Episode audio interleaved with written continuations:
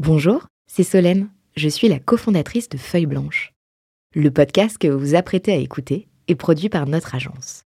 Nous sommes producteurs de médias d'inspiration pour les entrepreneurs et créateurs de contenu de marque. Vous avez un projet de création de contenu? N'hésitez pas à nous joindre sur un café at feuilleblanche.com. En attendant, bonne écoute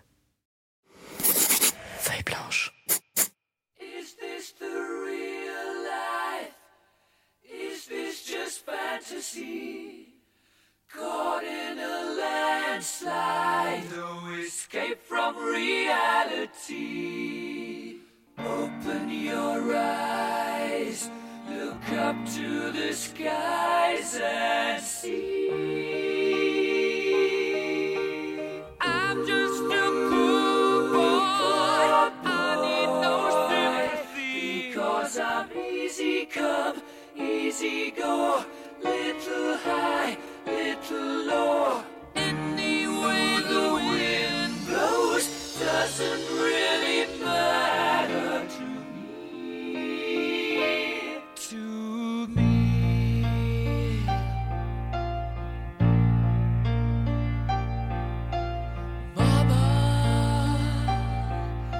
Ça, c'est une musique qui s'arrête pas. hein.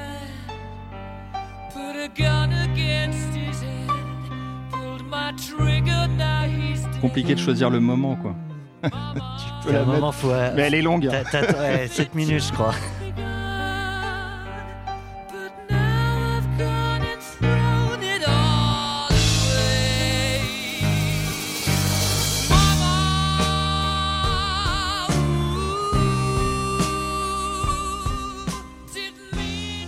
On va laisser un peu en fond sonore et Amy t'en remontera euh, au moment où ça part.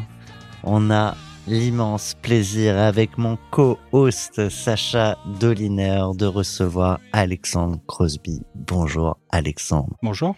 Comment vas-tu? Super. T'es venu nous parler euh, de la session de ta première boîte, Ouais. Ubico, anciennement Carbox, Ouais. cédé à Europcar. Jusque-là, on est tout bon. Jusque-là, t'as tout bon. Ok, je, je tente des chiffres maintenant. euh, une session entre 10 et 30 millions. Ouais, tout à fait, ouais. Ok, D'habitude, on me dit je peux pas commenter.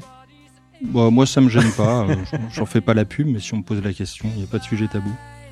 Eh ben, ça tombe bien. C'est euh, tout l'enjeu euh, de, de ce format. euh, tu promets de répondre à toutes nos questions, Ouais, je promets. même, même, même les plus vaches de Sacha. Ouais, ouais, Bon, c'est Je suis prêt. Je suis dans les starting blocks. En tout cas, phy- physiquement, tu fais plus peur que moi, donc c'est toi qui euh, assume le rôle de méchant. Et attention,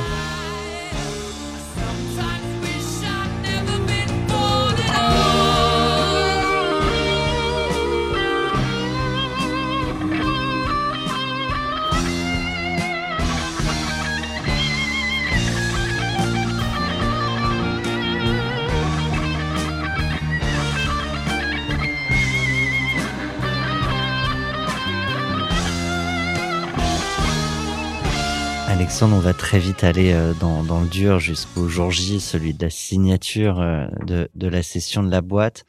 Euh, c'est une boîte que tu as montée avec Benoît, Ouais, tout Châtelier. à fait, ouais. à deux? À deux, ouais. Copain de, copain de l'ESSEC. Ouais. Tu euh, as choisi cette musique, qui n'est pas une petite musique, hein, euh, pour ouvrir ce format. Est-ce que tu saurais nous expliquer pourquoi? Ah. Euh, C'était difficile de choisir la musique, mais bon, comme j'ai un côté bon élève, j'ai répondu à la question qui était si, si on ouvrait, enfin, si tu étais un générique. Et euh, moi, ce que j'aime bien dans cette musique, qui est pas spécialement une chanson que j'écoute euh, sous la douche, mais euh, c'est le côté peu, peu conventionnel, on va dire. un côté très rock, côté très lyrique, côté très doux. Et, Là, Ça passe d'un d'une émotion à l'autre, voilà. d'un tempo à l'autre. Et moi, j'aime bien qu'on me mette pas dans une case. Enfin, j'essaye de, voilà, je dois avoir une éducation assez petit bourgeois et en même temps, dans mes goûts, dans mes rencontres, dans les gens que je fréquente, j'essaye de d'avoir euh, d'avoir quelque chose d'assez varié. Donc euh, voilà, donc je trouve que la, la musique évoque bien ça et c'est ça que j'ai cherché à faire passer comme idée. T'as juste choisi la meilleure musique, tout simplement. Bah, c'est pas mal, ouais. Ouais, enfin, je pense qu'on est tous d'accord. euh. D'ailleurs, remettons-la en boucle. Ah bah. Bah voilà, là, c'est la, c'est la partie un peu plus folle. Me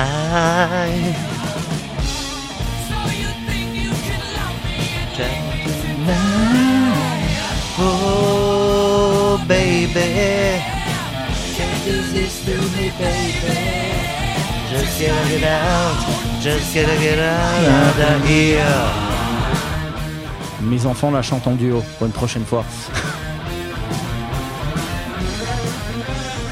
Il y avait un film comme ça où il y avait deux gars là, qui remuaient la tête euh, là-dessus. Là, je ne connais plus le nom. Wayne. World. Ah ouais, voilà, c'est ça. ouais. Tiens, On a, on a la, on a la référence. Euh, à tous les jeunes auditeurs qui nous écoutent, nous Ouais. sommes vieux. C'est c'est officiel.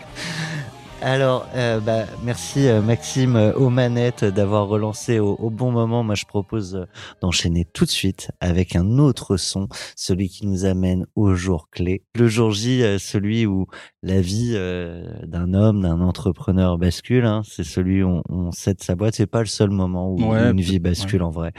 Euh, mais bon, je fais un peu de lyrisme. J'ai découvert que t'aimais bien ça. Donc je peux y aller plus rock. Hein. C'est un moment euh, fort. Euh, et on part avec Pink Floyd, euh, Wish You Were Here.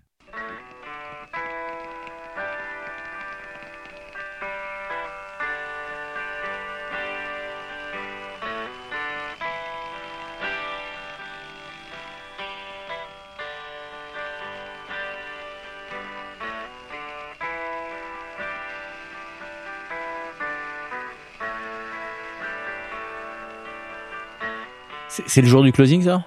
Ça, c'est le jour du signing parce que j'y étais pas en fait. Donc, euh, Donc t'étais tranquillement. euh, On non, écoutait de mais la musique.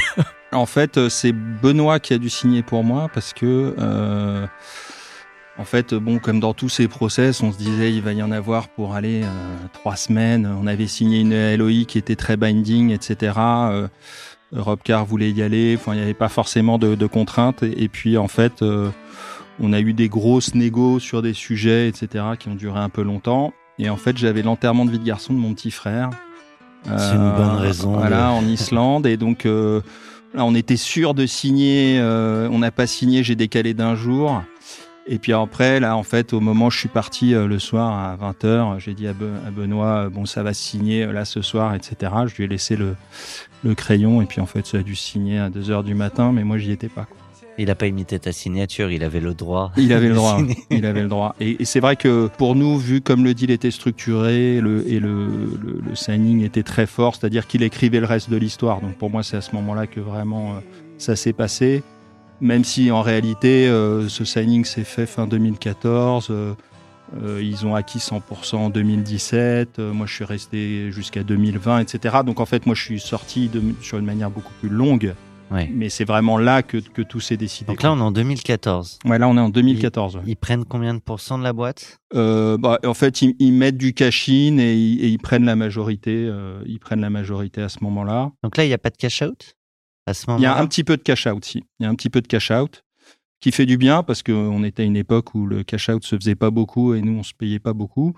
Euh, donc euh, oui, il y a un peu de cash-out. Ouais. Euh, Et déjà, euh, déjà, nous, Ouais. pour, nous, quand ça arrive sur le compte en banque, c'est vrai qu'on trouve que ça fait un- ça fait quelque chose. Mais c'est surtout que bon, on avait un excellent avocat. Moi, je trouve que le un contrat, c'est vraiment là pour refléter les intentions. Alors, j'ai appris depuis que que c'était pas forcément le cas et que ça pouvait être une manière euh, d'entourlouper un peu l'autre partie. Mais pour moi, si un, si un contrat est bien fait, si l'avocat est bon, euh, l'histoire se passe comme, comme, elle- comme, elle, comme elle doit se passer euh, par rapport aux intentions qui étaient données. Et, et le droit est là pour refléter ça.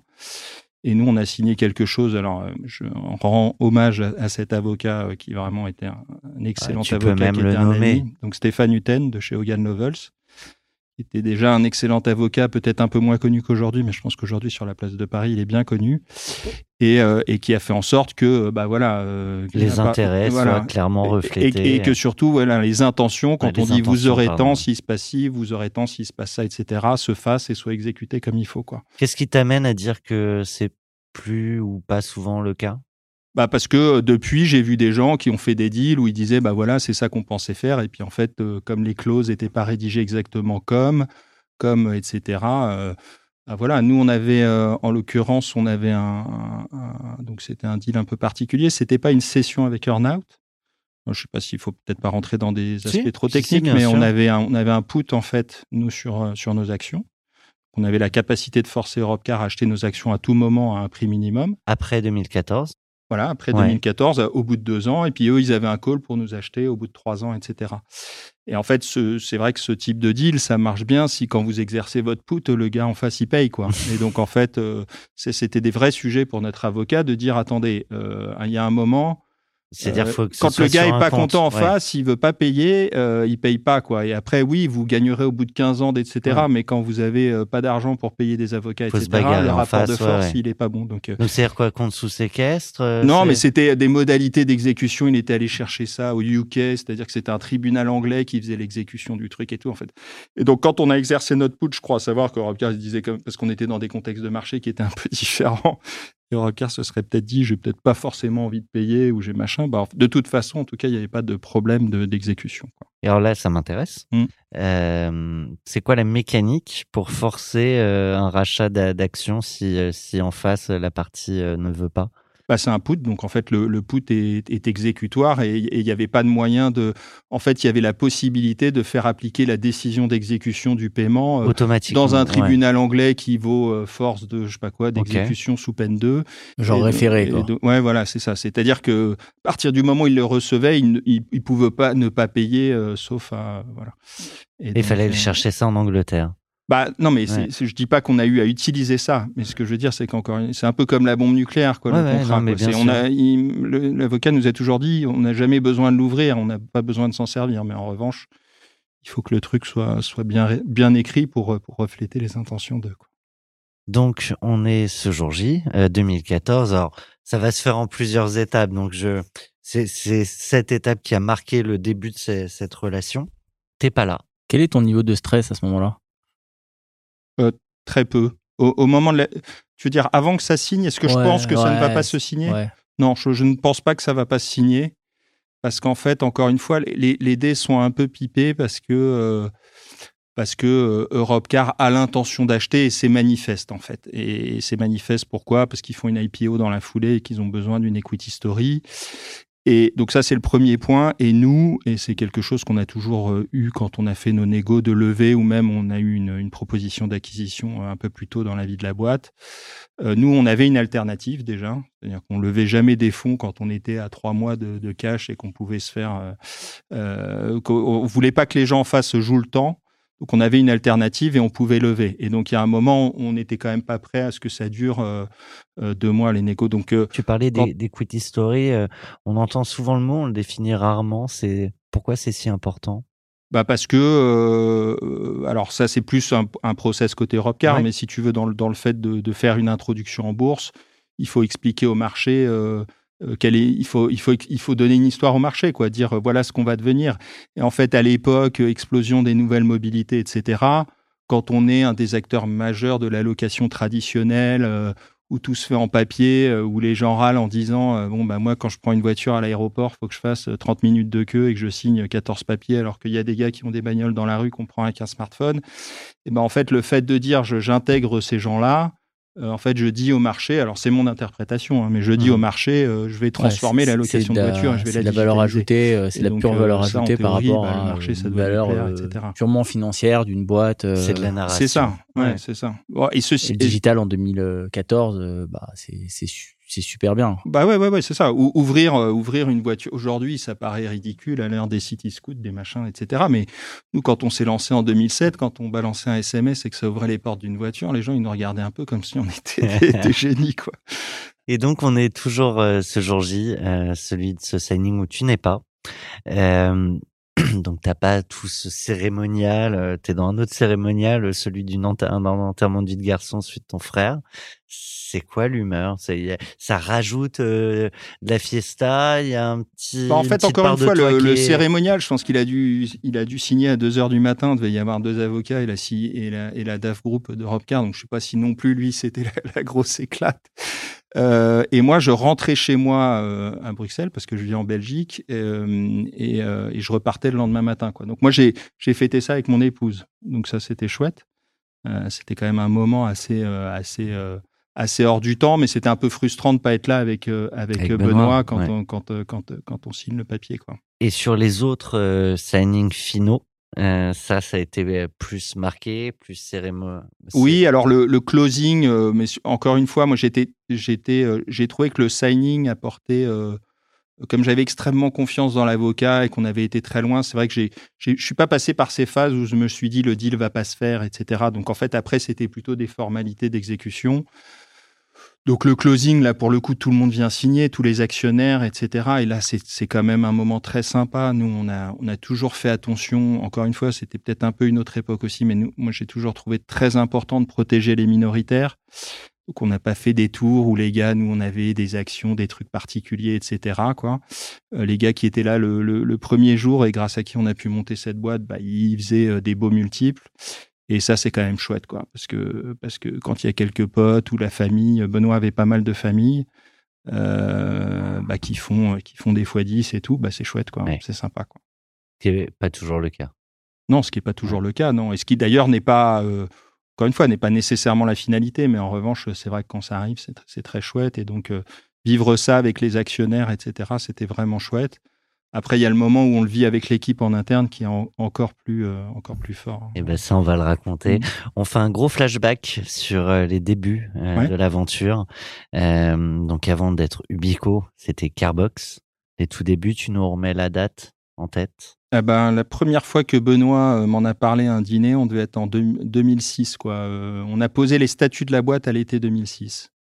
Et on a commencé vraiment l'activité euh, en janvier 2008.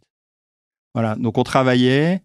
Euh, donc Benoît, il est venu me voir, il m'a dit, euh, il s'était fait désosser sa voiture dans un parking, ce qui est une vraie histoire, qui est pas du, qui est pas le storytelling euh, de start-up de l'époque, c'est une réalité. Vous est-il déjà arrivé de vous faire désosser votre Non, mais parce qu'on a, on- on a toujours Ouais. le truc où on nous a dit, bah, préparez le, d'où vient l'idée, etc. Et donc, on racontait ça, les gars disaient, vous y allez un peu fort sur le storytelling. et on disait, bah, non, en fait, euh, en fait, c'est ce qui s'est passé. Euh, il revenait de vacances, il a retrouvé sa bagnole désossée dans, dans son parking.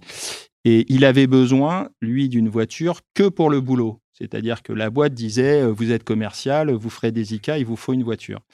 Et il dînait chez moi, il disait, c'est quand même un peu con qu'on doive acheter une voiture en tant que commercial pour une boîte, alors que euh, bah, moi, j'en ai besoin que pour la boîte, que pour les ICA, et sinon, j'ai pas besoin de voiture, et je dois me payer un parking à Levallois, je dois machin, etc.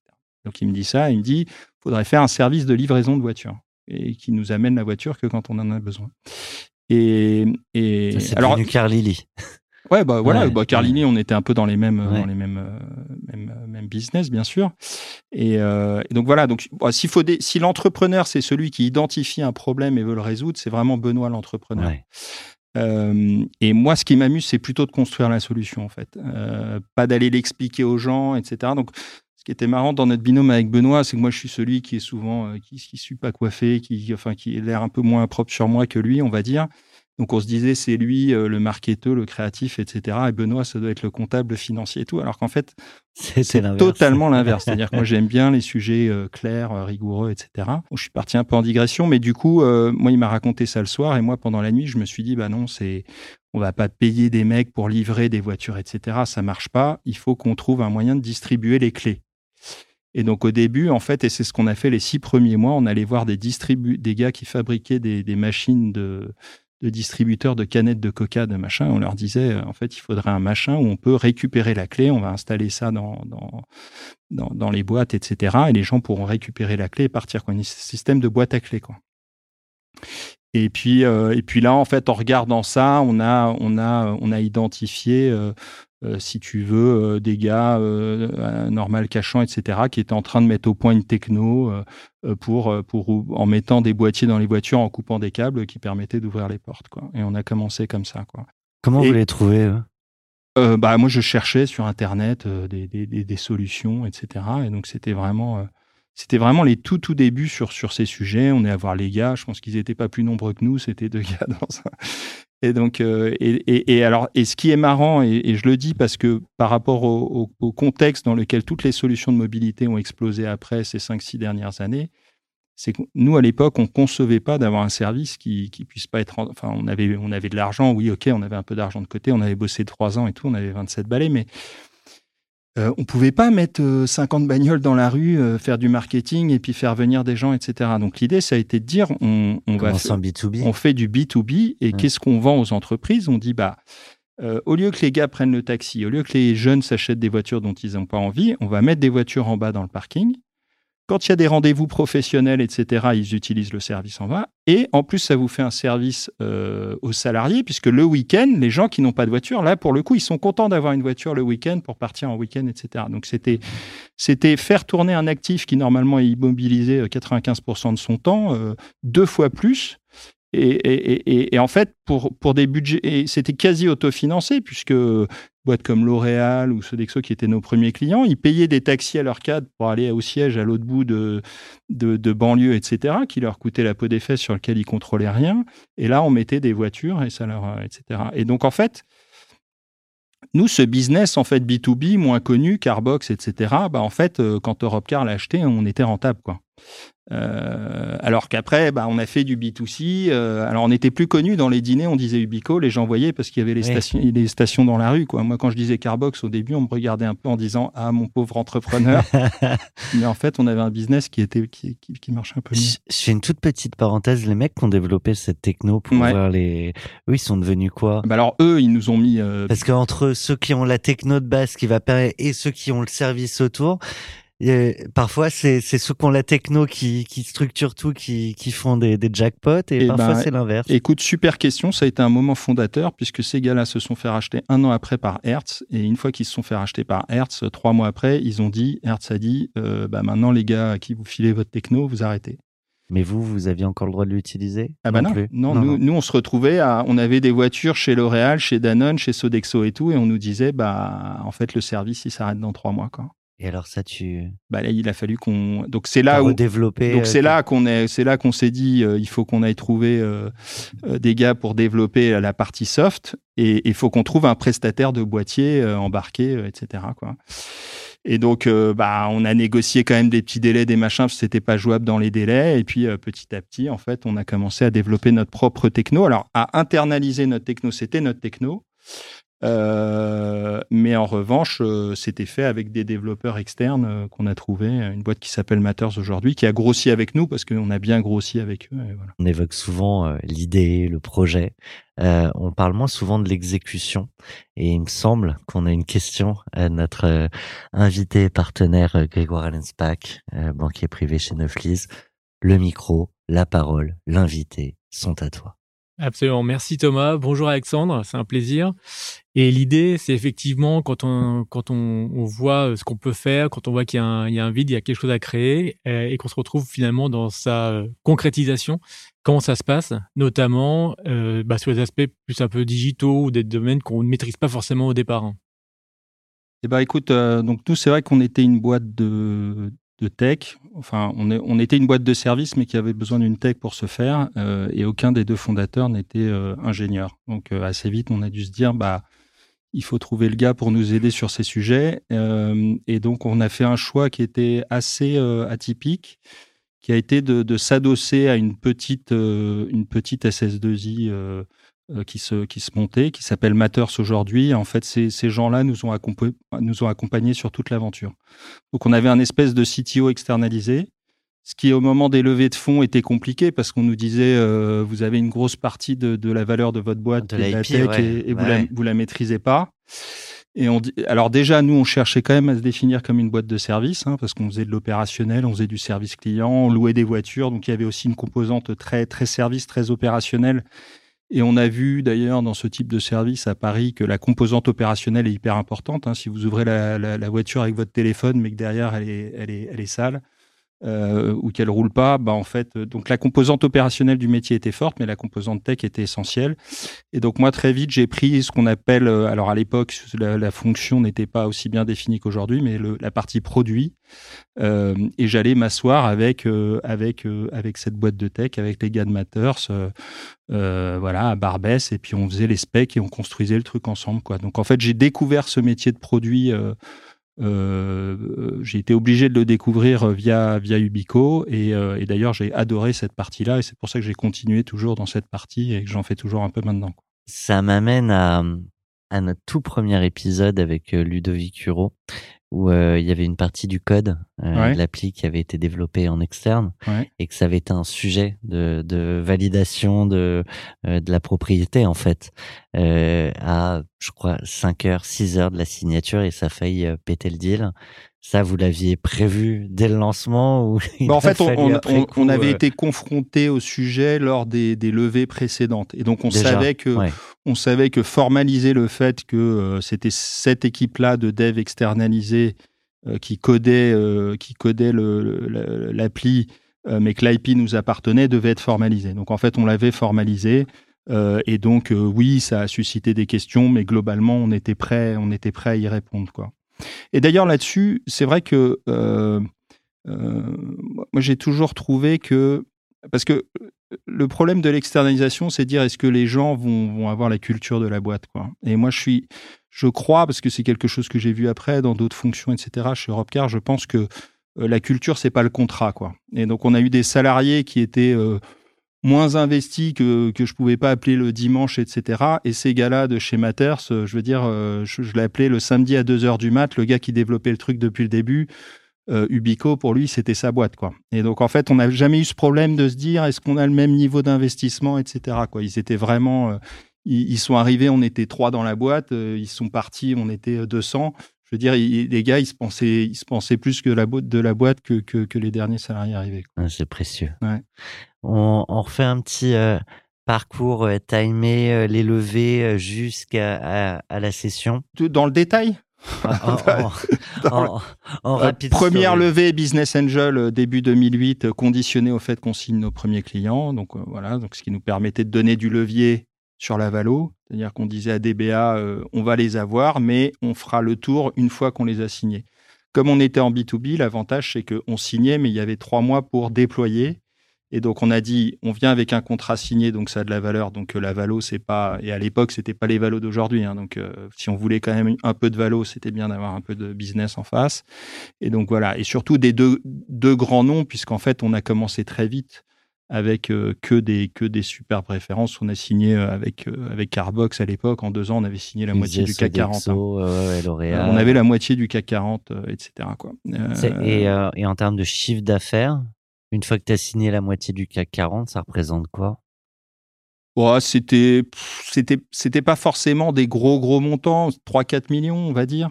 Euh, mais en revanche, de, de récurrence. C'est-à-dire que nous, c'était, en fait, on avait un modèle en B2B qui était un modèle LLD, c'est-à-dire qu'on signait un contrat Location pour longue 4 ans. durée, ouais. Euh, Aujourd'hui, pendant le Covid, euh, je pense que Ubico, il était content d'avoir le contrat Airbus avec euh, 150 voitures. Parce que je pense que pendant les 15 ans qui ont suivi, le contrat Airbus, il a payé quelques salaires dans la boîte. Alors que ça a été le troisième client qu'on a signé et qui est vraiment le client qui nous a porté et qui nous a déployé. Quoi. Euh, donc voilà, donc comme, comme on a signé ces, ces gros clients, on avait de la visibilité, on n'avait on n'avait pas du tout ce côté euh, ah, vous mettez des voitures dans la rue, ça peut cartonner, ça peut pas cartonner. ça- je veux dire, il y a, il y a- donc euh, cette lisibilité de business et de la rentabilité. En fait, chaque voiture qu'on mettait, elle était rentable. Donc la rentabilité à l'époque, c'était quand même un argument fort. Day one oui, oui, enfin, en- Ouais, ouais. chaque voiture qu'on mettait rapportait de l'argent, etc. Donc après, on avait des coûts de développement de techno, etc. Mais on avait, on avait, euh, on avait un EBITDA euh, flat, quoi, je veux dire. Je veux dire. Sur les années qui ont suivi, quand on est passé en B2C, c'est plutôt passé côté un peu négatif. Euh, euh, pardon, donc 2008, voilà, on a fait une, une, une levée, euh, on a refait une levée en 2010 avec les Business Angels qui étaient très contents, qui ont continué. 2012, on a fait euh, la première levée auprès de fonds euh, externes et là on a on a le fonds VID qui est rentré. Je ne sais pas si ça vous parle. Donc euh, voilà le fonds de Mobivia, famille euh, famille Muliez, cousin Ouais, Muliez. et Derville, ouais. Voilà, donc Derville, Fabien ouais. Derville. Euh, on a on a beaucoup aimé. Famille que j'embrasse. Ouais, bah nous, on a, on a beaucoup aimé travailler avec eux, c'est super équipe. Euh, le fonds corporate, c'est, les gens qui ont les moyens des fonds financiers, alors pas tout à fait, mais, mais qui ont vraiment l'approche et le respect de l'entrepreneur. Et donc, dans tous les fonds qu'on a vus, assez vite, on s'est dit, Hum, on va quand même plus fitter avec VID qu'avec, euh, qu'avec d'autres, même si on a rencontré d'autres fonds super à ce moment-là. Et puis après, bah, 2014, euh, on fait, euh, on fait, on repart sur une levée de fonds parce que ça partait bien. On avait lancé l'Allemagne, etc. Ça commençait à bien grossir. Et c'est pendant ce process de levée de fonds où on était déjà quasi avancé sur le point de signer que Robcar s'est manifesté et que là, on a saisi la, la balle au bout. Je vois, je vois Sacha qui me fait des grands signes en me demandant mais t'as pas mis la musique? T'as pas mis la musique, on est dans la phase où il revient sur l'aventure, t'as pas mis la musique et en plus, je crois que tu adores cette, euh, ce son euh, de John Butler. Ah, moi, ça, j'adore ça. Euh, Ocean. Euh, toi, c'est sûr, c'est toi qui l'as choisi. ouais, non, non, mais il y en a d'autres, je les ai choisis parce que je répondais à la Ah, question. pour faire ça, plaisir. ça, ouais. je kiffe. Ça, Ok, bah. je kiffe. Eh ben, on va kiffer.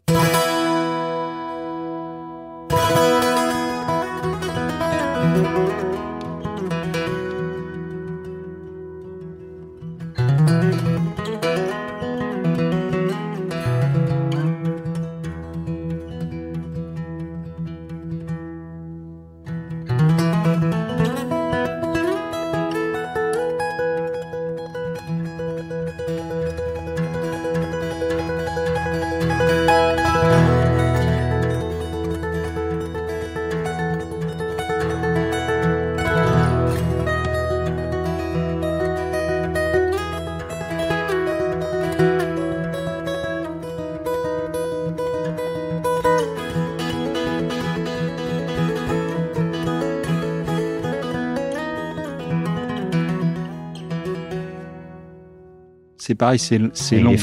12, c'est 12 minutes, je crois, donc euh, Ah, mais on Ah, peut la c'est mettre long, un peu en... un instrumental. donc. Oui, du coup, on peut parler Ouais, par-dessus. on peut parler dessus. C'est parfait. Pourquoi cette musique? Pour revenir sur l'aventure euh, Bah parce que le, le- le- la musique, euh, c'est pareil, tu vas voir, elle a des rythmes très lents, très accélérés, très forts, etc. Et donc je pense que l'aventure, c'est ça, quoi. On est passé, globalement, il se passe quand même toujours quelque chose, c'est une bonne... euh, Et en même temps, c'est un gros kiff, quoi. Enfin, moi, j'ai adoré ces, j'ai adoré ces années d'entrepreneuriat, euh, même quand on se payait au lance-pierre, même quand il fallait aller laver des caisses le dimanche et tout. J'ai, trouvé que c'était vraiment un- énormément de plaisir dès le début, quoi. Donc, euh, C'est bien de revenir sur. Ok, on parle de cash out, parfois de, de millions, de dizaines de millions, mais ça commence souvent comme ça. Ah bah non, mais puis Ouais, c'est moi c'est ce qui ça. me manque aujourd'hui. hein. Ouais. Je veux dire, c'est vraiment Est-ce que l'opérationnel. veux et venir laver ma voiture dimanche Bah, je- Et c'est vrai que quand au début on prenait un stagiaire, euh, un stagiaire d'école de commerce euh, HEC et qu'on lui disait bah alors dans ton boulot il y a un peu de market, il y a du service client, c'est-à-dire qu'une fois par semaine tu as un téléphone qui peut sonner à 3 heures du mat parce que la techno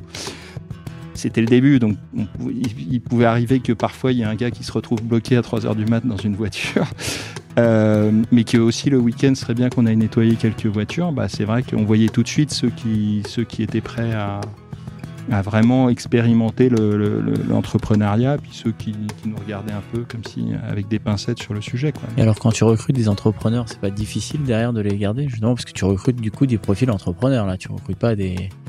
Oui, mais tu recrutes des profils entrepreneurs qui ont euh, 23 ans, quoi. Donc en fait, euh, ils ont envie d'apprendre avec toi. Et si tu les gardes pas, d'ailleurs, c'est pas très grave. Enfin, moi aujourd'hui, j'ai une vraie fierté. Euh, Il y a beaucoup d'anciens du Bico qui ont, lancé leur boîte, ouais. qui ont lancé des- leur boîte, qui ont accompagné des startups et tout. Baby ou Bico Et, ouais, et, et l'autre truc aussi, c'est qu'en fait, on a quand même grossi, on a eu un rythme de croissance qui fait que les historiques, bah, ils ont quand même aussi un peu grossi. Quoi. Ouais. Et, donc, euh, et d'ailleurs, c'est peut-être la partie où à un moment c'est un peu compliqué, parce qu'à partir d'une certaine taille, etc., quand on est, était dans six pays, qu'il y a, il y a une dimension managériale un peu plus forte, bah, c'est là où parfois... euh, Tu trouves plus ta place, ouais, voilà, tu peux pas monter. Mais bon, c'est c'est le sens de l'histoire Ouais. et c'est pas grave non plus. quoi.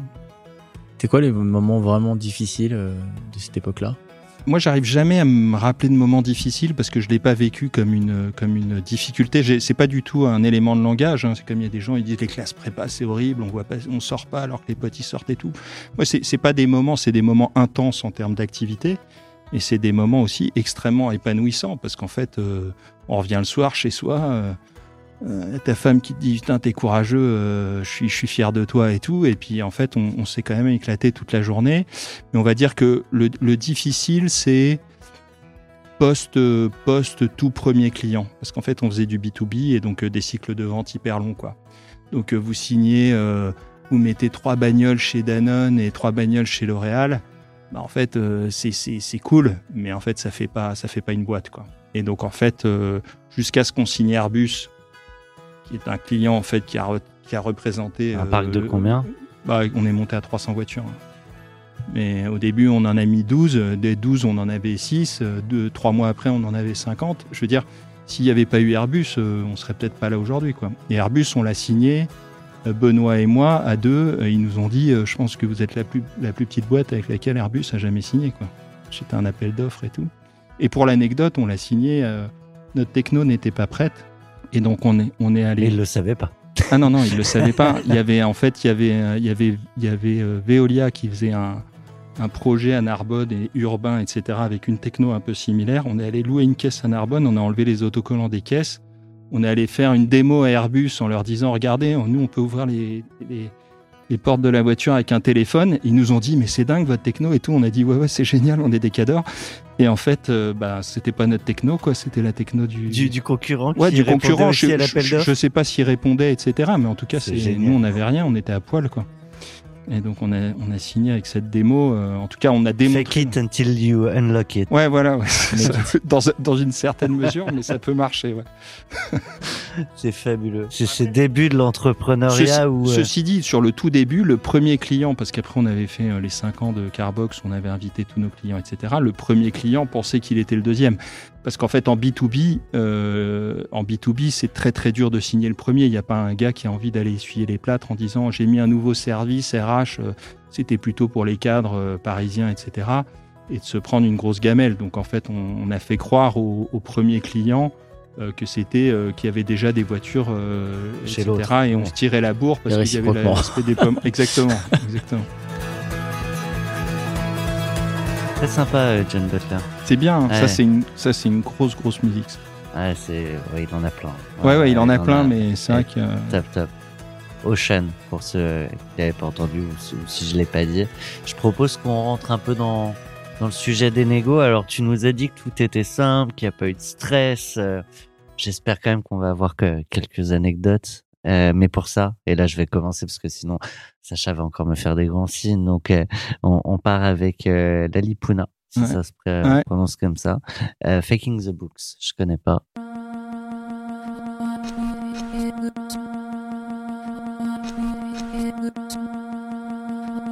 On change de catégorie là. ouais, pas tout à fait le même style. C'est bien aussi. Ça va être ma première crise d'épilepsie en direct.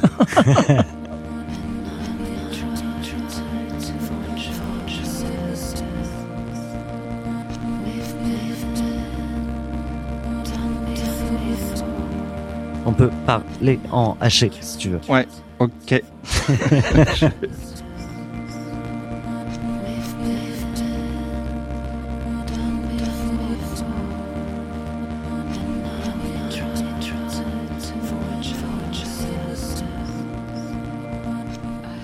Voilà, c'est Sacha qui prend la main là. La genèse de, de cette session progressive, c'est vous qui avez été sur le marché, c'est le marché qui est venu à vous. Comment ça s'est passé? Comment ça Alors je te dis, nous on levait de l'argent. Donc euh, on était en discussion à ce moment-là, on allait finaliser avec la BPI, etc. Et, euh, et en fait, on était quand même en discussion avec les loueurs parce que tous les, tous les loueurs s'intéressaient un peu à, nos, à ces métiers-là. Nous, on était quand même, euh, on était quand même plutôt les, les référents sur ce sujet à Et ce puis moment-là. Hertz avait racheté. euh, Hertz avait racheté, techno, disait qu'il allait lancer son truc. Enfin bon, tout le monde était un peu sur, sur, sur ces sujets-là. Et donc en fait, on avait aussi quelques partenariats commerciaux avec des loueurs, des choses, etc. Et donc, euh, euh, Dont eux. Dont euh, je pense, c'est Be- c'est Benoît qui gérait vraiment les sujets commerciaux et marketing. Mais je sais qu'un jour, il m'a dit, bon, en tout cas. euh, Europcar euh, a envie de nous voir, euh, voilà, et, ça peut être intéressant. Et donc en fait, à partir du moment où on leur a dit, on est en levée de fonds, mais on est en train de finaliser, etc., nous ont sorti un peu ce sujet-là. Pour être tout à fait honnête, je pense aussi à la manœuvre derrière, il y avait Euraseo qui était, qui était là et qui nous connaissait pour le coup. Et donc, euh, et donc je pense voilà, c'est comme ça que le, le contact s'est fait. Et donc en fait, c'est les meilleurs, euh, c'est les meilleurs setups initiaux, quoi. Parce qu'en fait, euh, nous, on avait euh, notre LOI de BPI pour faire notre levée, bien, on était content. Honnêtement, moi, j'avais pas forcé, on n'avait pas envie que l'histoire La, se, la levée, c'était à quelle hauteur Tu te rappelles? Euh, la levée, on devait lever 6. Et moi, j'ai découvert à ce moment-là, d'ailleurs, tous ces mécanismes d'action de préf, de machin, ce genre de trucs où, en fait, on vous explique que, que, que c'est. Depuis, je suis vachement revenu, moi, sur ces histoires de valo, etc. Parce qu'en fait, euh, vous avez des valos stratosphériques, mais avec des actions de préf. Donc, en fait, on vous explique que si vous vendez euh, votre boîte, vous faites la levée à 80, mais si vous la vendez 60, en fait, il va, il, il- va rien vous rester. Donc, tu dis, mais si je vends ma boîte 60, c'est quand même une belle histoire. Moi, je suis pas tout à fait un tocard. Ouais, mais bon, comme tu as levé à 80 et tout. Et en fait, il y avait d'autres trucs où on disait, bah, tu lèves sur une valo de, de 30, mais là, par contre, si tu la vends 50, euh, là, tu touches euh, 10 plaques. Ah bon, d'accord. Donc, je comprends pas bien les systèmes de valo. Moi, je croyais que plus je levais à une valo élevée, plus c'était intéressant pour moi. Bon, Plus ça valait. plus ça valait. Mais bon, on va dire qu'on avait, on avait des deals sur la table, etc. Donc, euh, eux, ils arrivent. Clairement, ils veulent faire. Euh, euh, bah, nous, on les met dans la seringue, en fait. Je pense qu'on a dîné avec eux le mardi. On a dit si le vendredi soir, on n'a pas une LOI binding, euh, bah, déjà, euh, c'est fini. On, quoi. on signe avec Avis. On, on, eux, au Hertz, on a déjà des propositions sur la table. Tu leur as dit ou pas? Non, non, parce que c'est, ça, c'était pas une réalité. Et, et, euh, c'est vrai qu'il faut essayer de. Il a changé, il a pris une LOI d'un concurrent et puis il a changé le, le logo. Non, donc ça c'est la chanson, un faking de boost. Non, non, mais on a, on a- faut quand même, faut quand même, faut quand même avoir quelques cartes en Mm. main. Et encore une fois, euh, on n'avait pas envie de faire ou besoin de faire. En fait. Hmm. Et donc euh, voilà. Après, le fait qu'un industriel arrive, euh, tout de suite, ce que nous a dit notre avocat, etc., c'est que l'histoire c'est pas la même parce qu'à partir Ouais, du moment où tu fais rentrer un industriel, et ben la fin c'est la sortie quoi. Et donc en fait. Ça veut dire que dans le deal, tu te mets dans un mindset de sortie, alors que nous, on n'était pas. Moi, j'étais pas dans un mindset de sortie. D'ailleurs, même quand on était sorti, j'étais pas dans un mindset de sortie. J'avais envie de rester avec euh, avec l'équipe, euh, l'histoire, etc. Quoi. Il y avait un attachement affectif. Donc ils ont fait une LOI un vendredi soir, etc. Alors, et attends, après, en pardon. trois semaines. Ouais, alors justement, je... ce dîner, euh, tu peux rentrer euh, dans. Il y a, il y a qui de chez eux? Euh, Il y a euh, le patron à l'époque de la Belgique, euh, qui est aussi, qui est, après a été le DG France, donc je sais plus exactement quelle fonction il avait là, et la DAF, euh, qui s'occupait de l'IPO. Quoi. Et la teneur, c'est Bah, la clairement pour. euh, Bah, nous rencontrer, euh, enfin le, le, le, patron de, de, de la Belgique, euh, Didier Félix, on le connaissait déjà, enfin Benoît le connaissait déjà, Euh, et, euh, et voilà, et la DAF, elle venait nous rencontrer, enfin euh, comprendre, poser des questions, etc. Et nous expliquer notre business, euh, expliquer euh, nos, le, la situation dans laquelle on était à ce moment-là, et, et, et eux montrant qu'ils ont envie de faire. Donc en fait, euh, à partir du moment où ils montrent qu'ils ont envie de faire, euh, bon bah pour la négo, ils sont un peu plus un peu plus faibles, quoi. Ils sortent un peu trop leur, leur jeu, quoi. Euh, euh, mais bon, il y, avait une vraie envie de faire. Euh, Nous, c'est pas qu'on avait envie de bluffer, etc. C'est juste que, comme je vous dis, on était sur la fin du processus. Et tous ces processus, à un moment, euh, quand on est entrepreneur, euh, ils, gavent un peu, quoi, parce qu'on a envie de revenir sur le sur le business, la boîte, les gens, et pas et pas faire des pitchs à des fonds euh, toute la journée, quoi. Euh, donc en fait, euh, nous on dit on veut bien, mais il faut que ce soit rapide, il faut que ce soit sincère, et on repart pas sur un process de quatre mois, quoi. Donc euh, comme on a une LOI en face qu'on s'apprête à signer, bah vous en sortez une et on discute, mais sinon euh, tant pis, quoi. Et euh, dans les euh, discussions avec Benoît, entre associés, Mmh, mmh. euh, il y a, parce que comme tu l'as dit, c'est deux histoires différentes. Mm. Euh, au, au-delà de peut-être pas être d'accord, hein, parce qu'au final, vous avez pris les, les décisions, euh, Mm. forcément, j'imagine, euh, très Ouais, conjointement. ouais. Mais il y a quand même des petits débats euh, entre euh, bah, les, les deux trajectoires possibles, euh, peut-être les envies personnelles, les ambitions, peut-être aussi. Il y a forcément des débats. Honnêtement, je, je me rappelle pas de problèmes compliqués avec Benoît. Benoît, on est assez différents. On bosse pas du tout de la même manière, etc. Mais surtout ce qui est valeur, les gens, l'argent, etc. On a toujours été hyper alignés. Et puis en fait, dans le deal, dans la manière dont on, dont on l'a structuré avec Europcar, on avait le meilleur des deux mondes en fait. Puisque comme on avait le put à notre main, si tu veux, on, s'il y avait des synergies industrielles, une croissance, un machin, ça, en fait, on, on pouvait très bien aussi vivre encore une très belle histoire entrepreneuriale euh, et créer de la valeur avec ça, quoi. Euh, donc, euh, et, et, et, les alternatives fonds financiers, etc. Enfin, nous, on n'a jamais, on n'a jamais. On- je veux pas choquer mon, auditoire, mais, mais nous, on n'a jamais travaillé avec des financiers, en fait, parce que les fonds, etc. À l'époque, etc. On aimait, moi, j'aimais pas l'approche, en fait. Je, pour moi, pour moi, investir dans, dans l'entrepreneuriat, c'est euh, c'est prendre le risque de tout perdre. Et si, si vous commencez à mettre des mécanismes où alors, la valo, elle est top, mais en fait, si jamais je fais pas x3, bah, en fait, je prends x3, bah, du coup, les minots euh, des premiers tours, ils sont quand même bien, euh, bien avoir, etc. Ben, moi, j'aimais pas trop ces mécanismes. Ce tour avec VID, qui était un actionnaire fantastique, et je dis aux startups, euh, voilà, si vous avez l'occasion de travailler avec ce fonds, allez-y. Euh, et derrière euh, l'aventure industrielle, bah voilà, on savait qu'on était dans, dans des conditions euh, assez favorables. Et en plus, Europcar n'ayant pas une grande expérience de, de l'acquisition de start-up, etc., on a quand même réussi à, à négocier, à structurer un deal qui était assez avantageux. Quoi.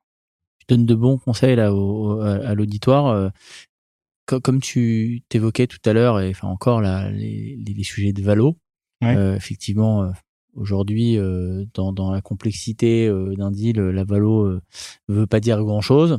très souvent, tu peux avoir une différence assez importante entre euh, ce que tu vois arriver euh, facialement euh, sur la table et, et le vrai deal et surtout et surtout comment il se déroule euh, comment il vit comment le deal vit c'est important comment comment un deal va vivre est-ce que euh, on- va pas spoiler la partie euh, la partie d'après la discussion qu'on aura après mais déjà entre le moment où tu as reçu ta première offre euh, et le moment où vous avez dealé c'est-à-dire facialement est-ce que l'offre ressemblait tu parlais d'intention tout à l'heure au tout début est-ce que l'offre elle te montrait bien l'intention dès le début de ce que voulait faire Europcar et de ce qu'ils avaient en tête avec vous? Bah oui, parce qu'en fait, c'est nous qui avons donné les conditions. Donc, nous, on a dit, c'est vous avez cinq jours pour écrire une LOI qui dit ça et cette valo et ce truc. Et si c'est pas si c'est si pas le cas, si c'est pas le cas, on fera autre chose parce que voilà. Donc en fait, c'est ça. C'est honnêtement, ils, ils ils ont joué le jeu et voilà quoi. Ouais. C'est- Donc l'intention, ils l'ont, ouais, ça a été évoqué pendant pendant ce fameux dîner et c'est à ce moment-là que Bah, on, a, on avait pour nous encore une fois que nous, euh, c'est c'est venu un peu, euh, c'est venu un peu au dernier moment quoi. Donc euh, nous on avait,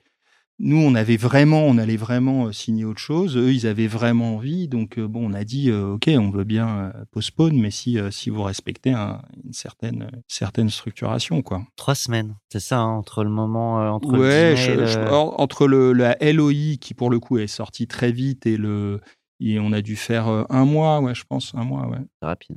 Ouais. c'est rapide. Et avec, euh, et avec alors la, la, la, la DAF qui est devenue la CEO après, qui est quelqu'un qui était euh, pour le coup assez impressionnante en termes de puissance de travail. Elle faisait quand même une IPO à ce moment-là, préparait une IPO, ce qui est quand même un gros boulot, euh, je pense, euh, faisait du coup, donc on faisait les négos la nuit. C'est-à-dire, elle arrivait à 8 heures du soir après sa journée de travail. Euh, dans les locaux de Dogan Lovells. Et puis parfois on finissait à 5 heures du mat. Nous là on allait dormir chez nos chez notre avocat. Et puis euh, voilà. Et, et en même temps donc c'est des des moments difficiles hein. il y a un moment alors encore une fois comme c'est c'est- ça a plein d'avantages de faire avec quelqu'un qui connaît pas bien. C'est-à-dire qu'il y a quand même des sujets qu'on peut faire passer sur lequel un fonds plus expérimenté financier euh, nous nous, nous challengerait un peu plus et en même temps il y a deux trucs c'est ouais. qu'ils se, ils se focalisent sur des détails ou des trucs, euh, voilà. Et donc, on pouvait passer trois heures à discuter d'un truc euh, totalement insignifiant. Tu, tu te rappelles d'exemples euh, comme ça? Non, bah, tout ce qui était good liver, bad liver, machin, c'était quand même un peu compliqué. Euh, ils veulent faire des BP à 5 ans et tout. Et on leur dit, mais on va pas, on va pas, je veux dire, euh, c'est, les hypothèses sont tellement variables et tout qu'à part se faire plaisir, en, etc. Voilà. Donc, euh, donc, donc, pouvait y avoir des, des, des sujets un peu compliqués. Et là encore, c'est aussi le, c'est aussi super d'avoir un avocat qui met du lien, qui, qui nous dit, eh, les gars, les immolos quand même, les gars, c'est une, c'est une grosse boîte que vous avez en face de vous, ils ont jamais fait. Euh, soyez un peu patient, enfin voilà, mettez de la rondeur, etc. Et donc la force de l'avocat, c'est aussi de faire en sorte que ça, ça se passe bien. quoi. Qu'est-ce qui fait que vous auriez été euh, considéré comme bad liver? Attends, et Je je te rappelle pas. suis- tu sais, moi je suis vieux et on suis parle vieux. de 2014, hein, donc je- je- j'ai plus le. Et je te dis, en fait, comme moi, pour moi, il n'y avait pas de. Pour moi, le deal, il se faisait euh, et, et les intentions derrière. euh, franchement, je crois que j'ai même pas lu le, j'ai même pas lu le contrat. Enfin, je faisais confiance à l'avocat et voilà quoi. C'était. Ça va ressortir en punchline. hein. non, non, mais c'est c'est c'est long à Ouais, lire hein, ce type ouais, de contrat. C'est en anglais et tout. Moi, je. T'as confiance en fait en ton avocat et Bah, de euh, façon, de manière générale, moi, je fonctionne plutôt à la, à la poignée de main qu'au contrat. Alors, dans ces cas-là, vous peut-être mieux avoir un bon contrat, mais comme j'avais un super avocat. un bon avocat. euh, j'étais- en fait la poignée de main avec bien. celui qui fait Voilà, le. Je propose euh, qu'on euh, qu'on parte là sur sur l'après euh, parce que là on n'est que la première partie euh, Ouais, de la- de l'aventure Ouais. et il y a toute cette phase où ça y est c'est enclenché l'aventure Europcar puis là pareil euh, des, des- des trajectoires pour ça J'ai senti que t'allais y aller. Ah oui, je vais y aller. Non, il y a une musique. mais- Euh, ouais, euh, alors, je crois que c'est The Killer's Music, Exit. Ah ouais, non, ça c'est le moment un peu, un peu nostalgie. ouais. On y va? Aggressively. We all defend the role we play. Regrettably, the time's come to send you on your way. We've seen it all bonfires of trust, flash floods of pain. It doesn't really matter, don't you worry, it'll all work out. No, it doesn't even matter. Don't you worry, that ain't what it's all about. We hope you enjoyed your stay. It's good to have you with us, even if it's just for the day.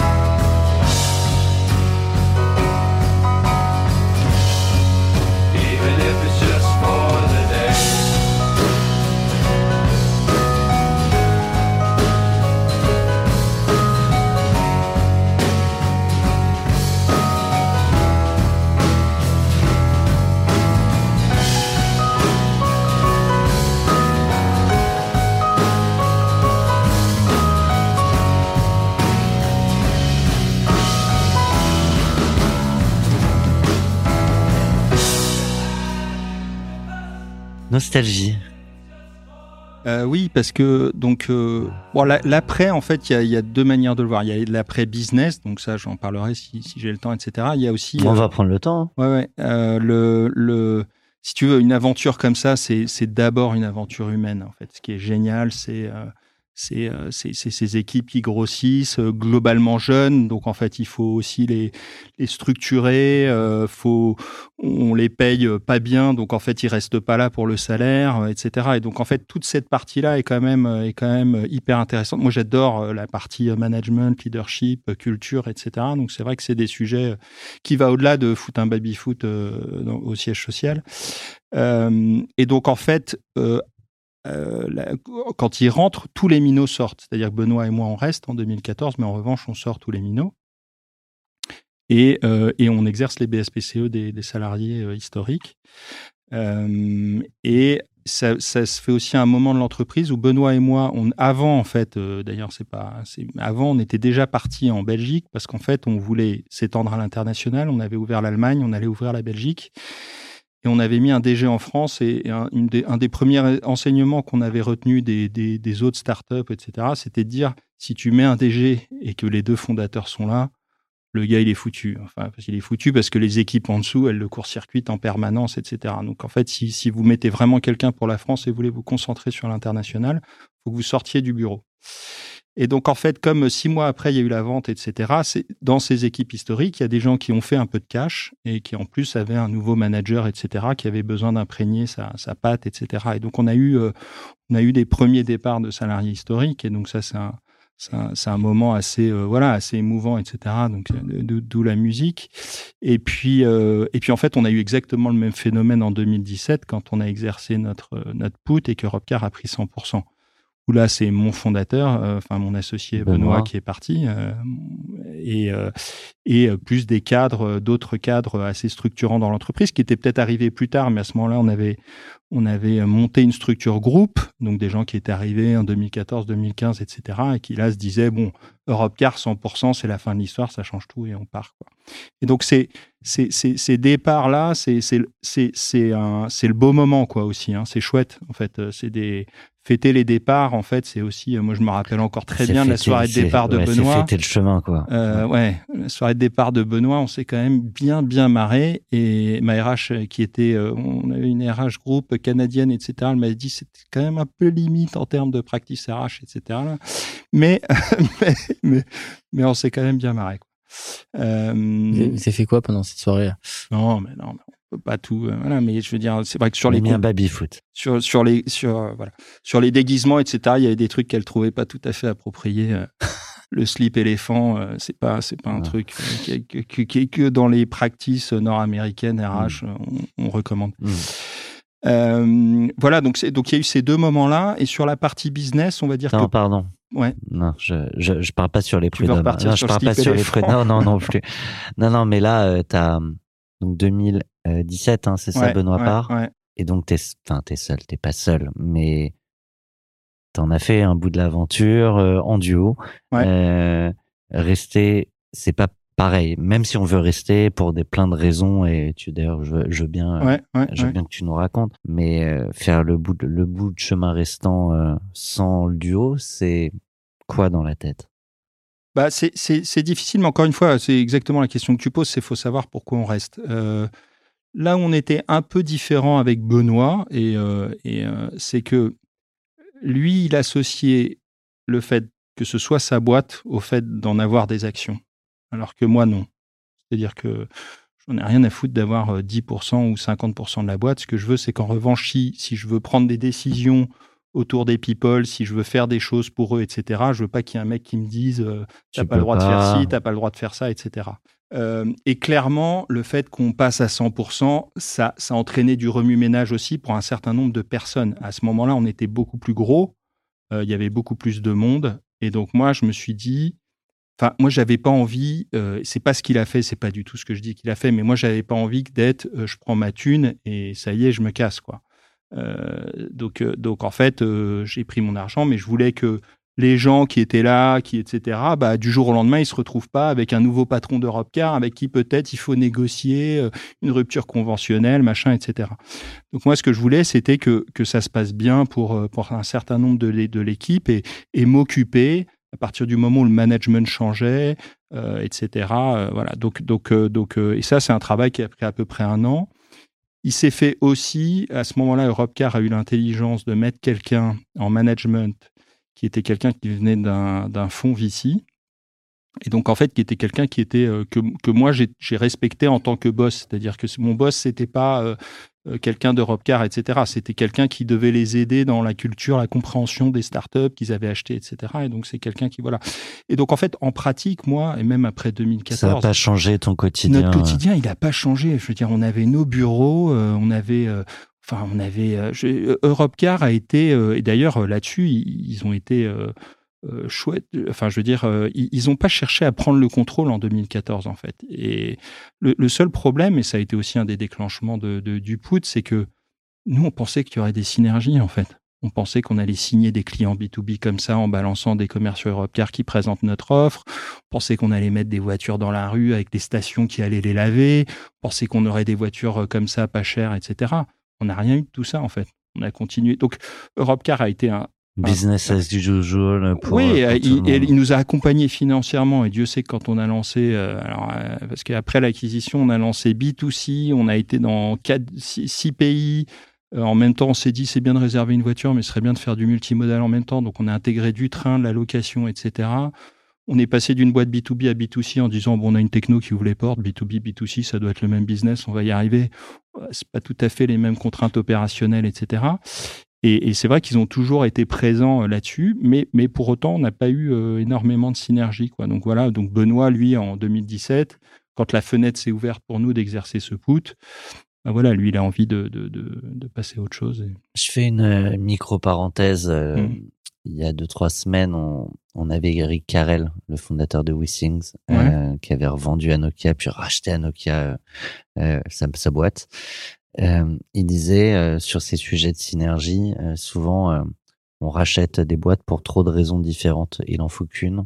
Est-ce que tu sais quelle était la raison euh, au-delà de l'equity story? Et ça peut-être que ça suffit. c'est la fait. seule. C'est la seule. C'est la seule. Moi, je suis convaincu que je sais pas. Je je, je pense pas qu'il serait allé euh, qu'il serait allé acheter euh, sur sur ces montants-là, cette structuration-là, etc. L'histoire aurait pas été pareille s'il y avait pas une IPO à suivre. Je, oui, je, une seconde, Sacha, parce que pour ceux qui suivent Cash Out et qui se demandent où est l'interview d'Eric Carrel, c'est toi qui as demandé Non, euh, Ouais. c'est c'est sur 40 nuances de Next, euh, le, notre autre podcast, un de nos autres podcasts. Pardon.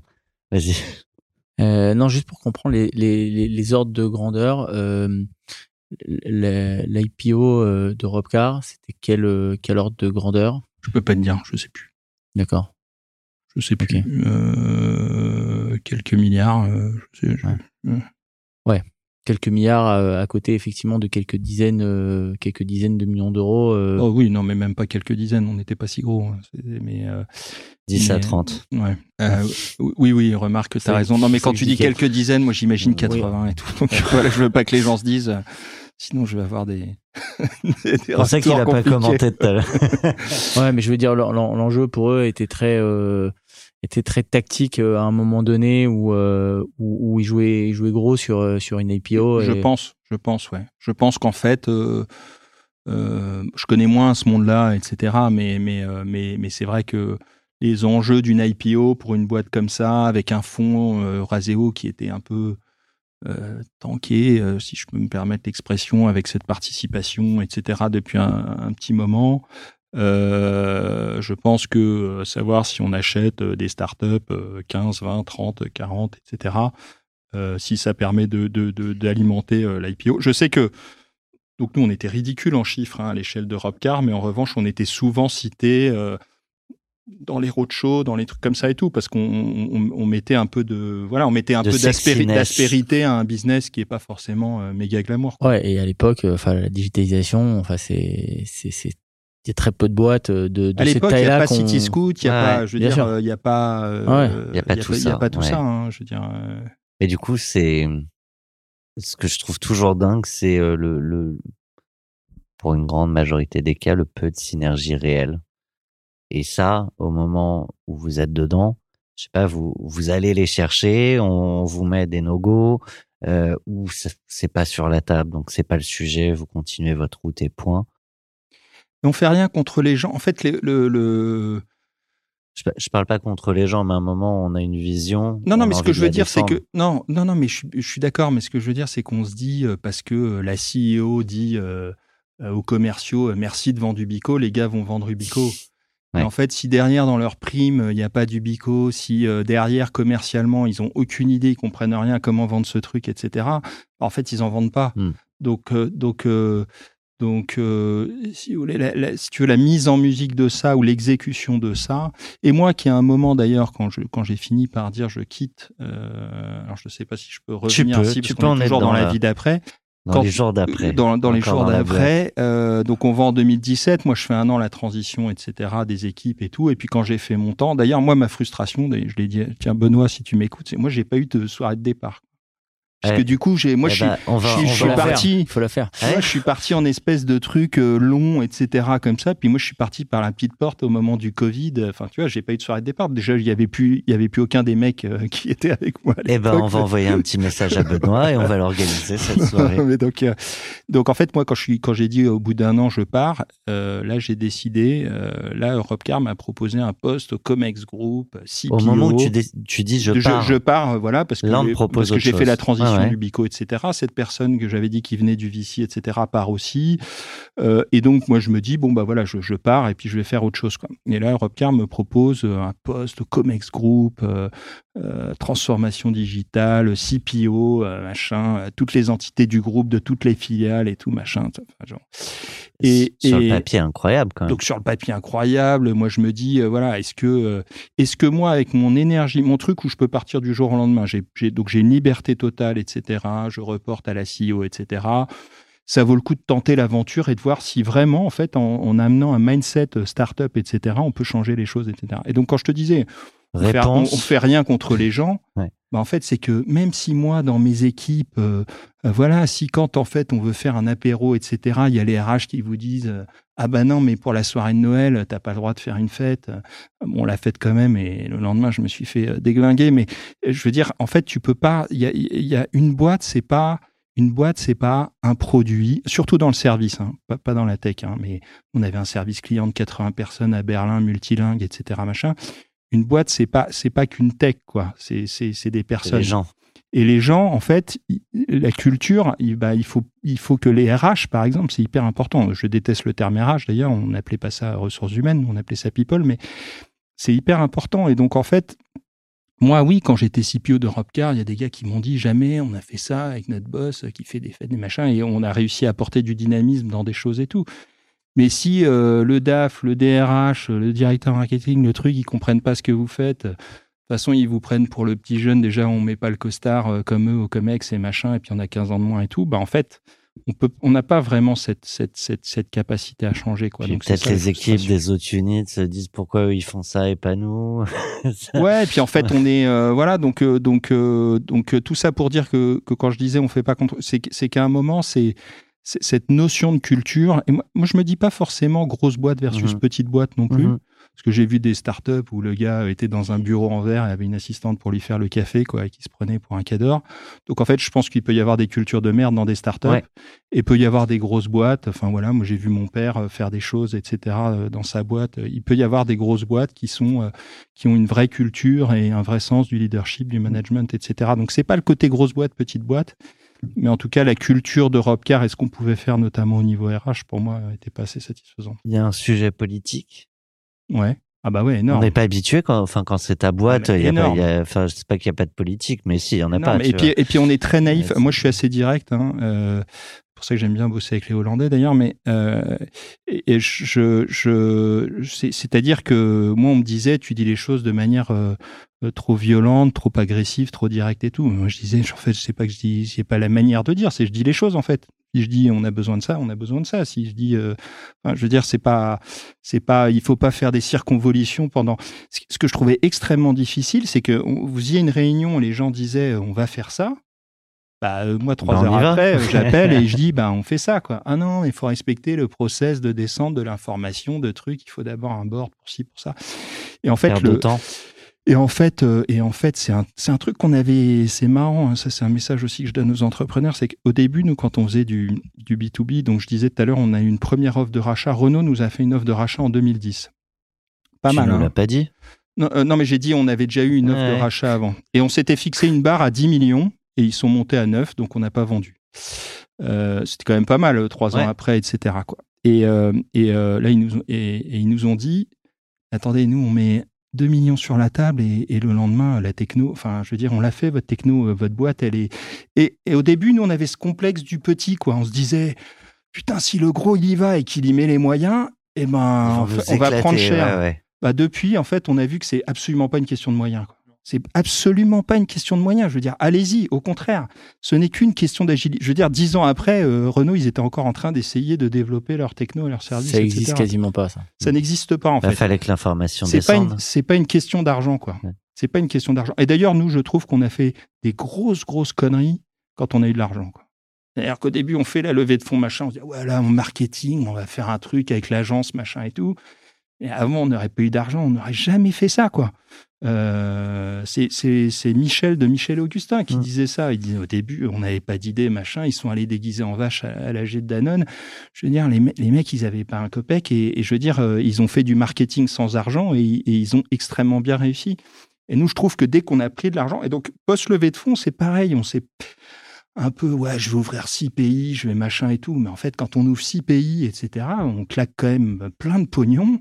Euh, pff, derrière, il faut que le business, ça suive, etc. Quoi. Donc, euh, donc euh, c'est vrai que ce, ce, ce, truc-là, en fait, il faut, jamais se mettre des barrières en, tant- en tant qu'entrepreneur de se dire euh, euh, si le gros il y va avec plus de moyens, il va y arriver en fait. Il y arrivera pas en fait, pas parce qu'il a des moyens.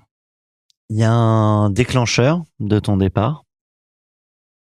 Bah, il y a que euh, les- les- l'équipe historique euh, avait euh, été partie, etc. Et que donc, et que donc voilà, que j'avais fait mon, j'avais fait mon temps, etc. Quoi. Et et, et j'avais plus la main opérationnelle sur Ubico non plus. Donc en fait, j'étais devenu un peu, voilà, dans un tu parles Alors, de ton départ dis- Bico ou non. du Comex? Ah non, non, pardon. Après le départ du COMEX, c'est en fait au bout d'un an, ma femme, elle m'a dit, je comprends pas, c'est le premier moment de notre vie où, euh, où on a un peu d'argent, etc. Et pourtant, on ne voit plus, t'es stressé, t'es d'une humeur de chien. Enfin, je veux dire, tu nous emmerdes, quoi. Donc, euh, donc, euh, donc, euh, C'est donc une voilà. bonne alerte. et donc, euh, et à ce moment-là aussi, on a décidé de, de se dire, parce que moi j'étais, j'étais pas mal barré euh, depuis, euh, depuis les débuts de, de la boîte euh, euh, la semaine, de se dire, moi mes filles commençaient à être un peu âgées, etc. On s'est dit, ça peut être un moment de, de couper et de et d'essayer de faire un, un grand voyage en famille. Et il se trouve que ouais, pardon.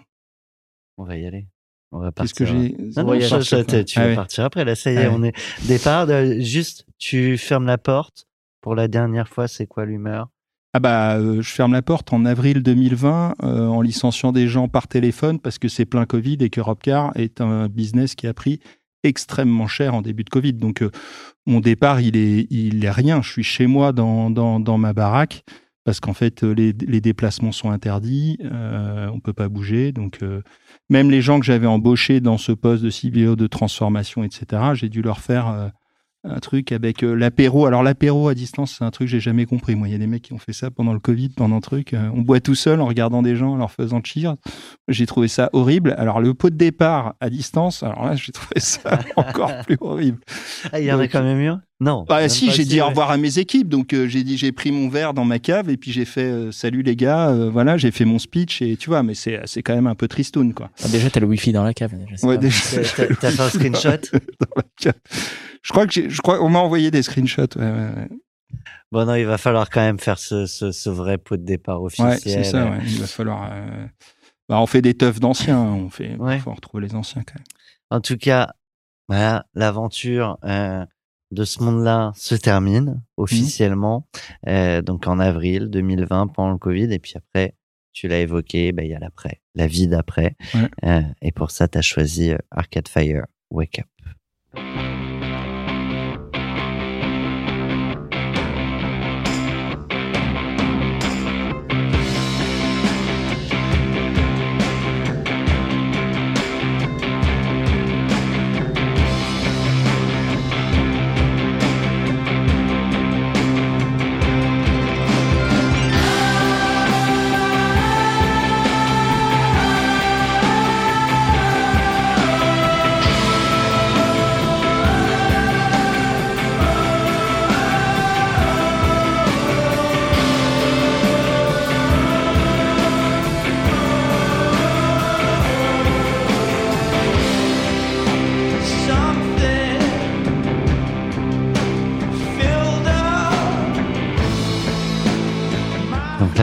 Vous ouais, j'aime bien. du coup, j'ose plus parler là. Euh, Les avez en concert, c'est pas mal. ouais. Mm. Ouais, tu, tu- tu peux, euh, Non, on non, peut digresser. non, hein. On peut digresser. Vous partez euh, du coup en voyage en famille Ouais. pendant un an en fait. Ouais, pendant un an, pendant le Covid en fait. Nous, on a vécu le Covid, euh, euh, le gros kiff euh, pendant le Covid, alors que les gens, euh, je pense, étaient plutôt dans une phase compliquée. Quel, quel âge tes enfants déjà? Euh, maintenant, 16, 13, 11. Non, donc là, c'était ouais. 14, 11, 9, quoi. Trois filles. Et l'école Bah, l'école. Alors, donc, euh, en fait, ça s'est goupillé parfait. Alors, je te dis ça, au début, on a eu des petites frayeurs parce qu'on a acheté un camping-car pour lequel il fallait un permis camion. Et il a été livré devant la maison euh, le 15 mars 2020 et on n'avait pas le permis pour le conduire et euh, on pouvait pas le bouger et on avait on avait mis notre voiture en loca- notre maison en location. On avait des gars qui arrivaient six mois après. Et puis là, on se disait, ça se trouve, on va dormir devant chez nous euh, en regardant des gens vivre dans notre maison. Quoi. Euh, donc, euh, donc voilà, on est parti euh, l'été, euh, l'été 2020 en fait. Le temps de les enfants, du coup, c'était la fin de l'école, Mhm. etc. Et donc, euh, bah, école à la maison. Mais en fait, comme tous les gens au Covid faisaient l'école à la maison, ça changeait gênant. rien. La seule différence, c'est que nous, c'était structuré parce qu'on était passé par un organisme euh, structuré pour le faire. Alors que les, les, les pauvres profs, au début, quand on leur a dit tu fais l'école à distance à tes gamins, ils savaient pas trop gérer. Les parents, ils savaient pas trop gérer. Donc, en fait, euh, honnêtement, on- presque. l'école, ça a été euh, hyper bien, quoi. Et, et, et dans un voyage comme ça, nous, ça nous structurait aussi. Parce qu'en fait. T'as euh, des horaires. bah, t'as des horaires, t'as des machins. Les gamins aussi, il faut pas qu'ils perdent un peu tous leurs repères, etc. Écoute, on est parti en Europe, on est parti en Amérique centrale, on est parti en Amérique du Nord et tout. C'était fantastique. Et puis moi, c'était un moment où je me retrouvais en famille euh, de manière euh, euh, proche et fréquente, etc. avec les enfants, ce que j'avais assez peu vécu en fait. Parce que peu de gens vivent aussi Euh, longtemps. en Parce que peu de gens vivent aussi longtemps, mais moi en plus j'étais barré euh, du lundi au vendredi. Enfin ouais, euh, tu vois, et donc euh, et donc euh, vraiment un super moment avec les enfants. Pas trop cet à-coup de départ, etc. Parce que le projet organisé, etc. Ça a été un, un os à ronger entre guillemets. Il fallait que je Ouais. me re- reconcentre sur quelque chose d'autre.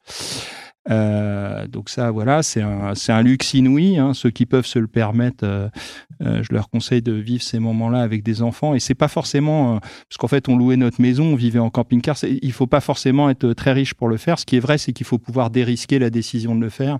Et ça, on peut le faire quand on a de l'argent, parce qu'on se dit, bah, on verra bien en rentrant ce qu'on fait. ouais, quoi. ouais. Au pire, machin qui est d'ailleurs le vrai et, et- et principal gros avantage de d'avoir de l'argent. C'est pas qu'on se met à acheter n'importe quoi, etc. Enfin, il y en a peut-être qui le font. C'est le temps et déri- dérisquer des décisions business, de dire je vais, je vais tenter ça, quoi. C'est pas grave, je paierai quand pire, même l'école ouais. et je paierai quand même le, le, le truc, quoi. Ce qu'on peut faire d'ailleurs, pardon, je fais encore une digression, mais ce qu'on peut faire à, à 26, 27 ans, moi je vois souvent des gens qui, je trouve ça plus facile en fait de, moi, au début à 27 ans on nous disait t'es courageux, t'es machin, mais en fait De monter sa boîte, tu veux dire? Oui, mais en fait, à 27 Bah, ans, déjà, on a fait des études où si on se plante, on retrouve un Mm. boulot derrière. T'as pas de prêt, pas de gros prêt. T'as pas de prêt, t'as pas de maison, t'as pas de machin. Je veux dire, si tu prends deux bières le soir, t'es content. Enfin, je veux dire, t'as pas d'école, t'as pas de, de trucs, etc. Quoi.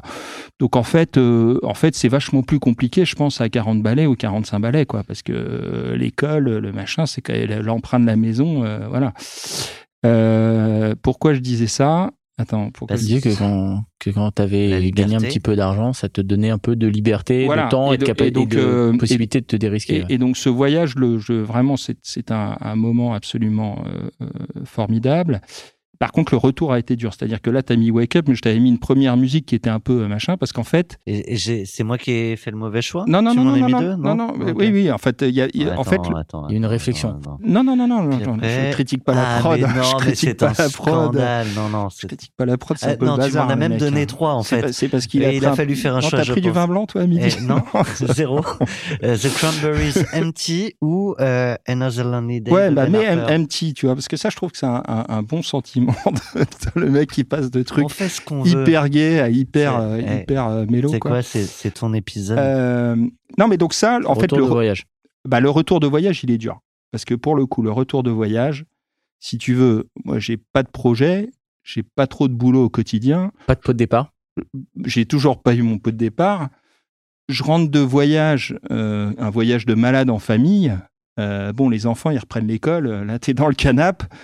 Euh, ma femme, elle est dans le canapé pour la première fois avec moi toute la journée, donc euh, elle, elle trouve ça pénible.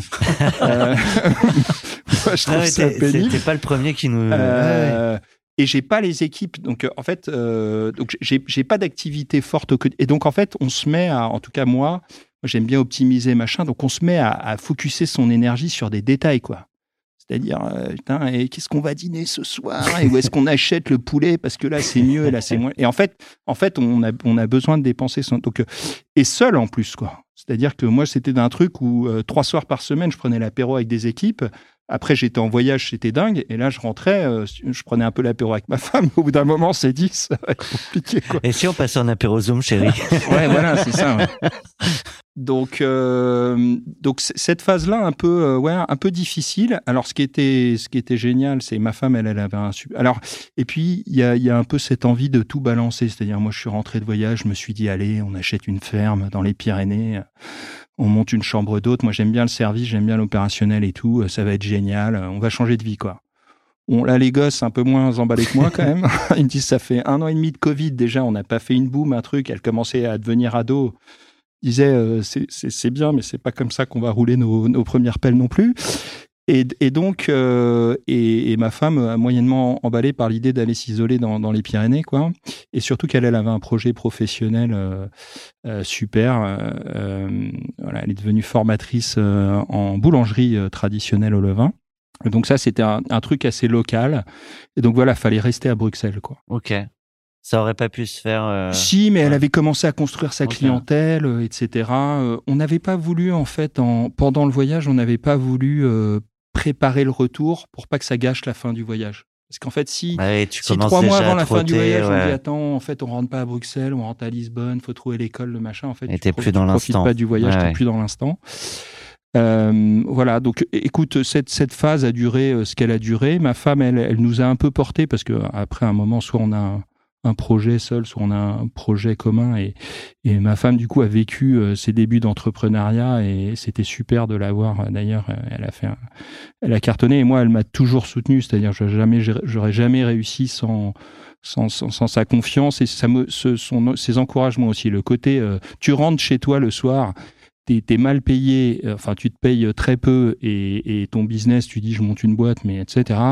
Si t'as pas ta femme qui te dit c'est pas grave, je crois en toi, tu vas y arriver. À mon avis, c'est chaud quand même. Donc euh, faut, Là, là, faut, il faut leur un rendre. peu de give back. Quoi. Ouais, ouais, faut leur rendre. euh, voilà. En tout cas, je veux lui rendre hommage là. J'en profite. Euh, et qu'est-ce que je disais? Donc voilà, donc un peu d'atermoiement, etc. Et puis là, j'ai commencé à me. J'avais pas envie de faire consultant. C'est-à-dire que quand on a été euh, exécutant, moi ce que j'aime c'est exécuter et expliquer à des gens ce qu'il faut faire. Euh, déjà, je dis, j'ai envie de dire, un entrepreneur, il sait dix fois mieux ce qu'il faut faire que toi. Donc, euh, j'ai- j'aimais pas trop ce côté-là. Je me suis quand même mis dans un fond Vici euh, parce qu'en fait, euh, aussi pour rester un peu en forme, voilà, voir des petits jeunes qui te montrent des trucs, voilà, parce que sinon on s'encroute un peu quand même. Et puis de fil en aiguille, ce projet-là, en fait, si tu veux, de, j'ai des anciens de chez moi qui ont monté une agence de no-code, etc. Et en fait, une des frustrations, moi, j'avais quand j'étais côté produit, euh, c'est que tu es toujours dépendant de, de- des capacités de tech et de développeurs que tu as. Et ce que je constate dans pas mal de startups aujourd'hui aussi, c'est que les devs, les techs, ils sont focus sur le produit. Ce qui est normal, tu me diras, puisque c'est ça qu'ils vendent.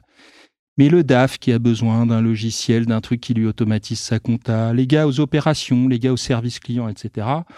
Généralement, pour Oui, voir au chapitre, dans l'échelle ouais, des ouais, features et de priori, etc. Et ce qui est génial avec le no-code, etc., c'est que tu arrives à faire des applications de malades qui font gagner du temps de malades à des, à des gens sur des métiers ou des problématiques moins sexy que le produit. Euh, et donc voilà, donc j'ai commencé à faire ça. J'ai fait ça, j'ai un peu aidé Benoît.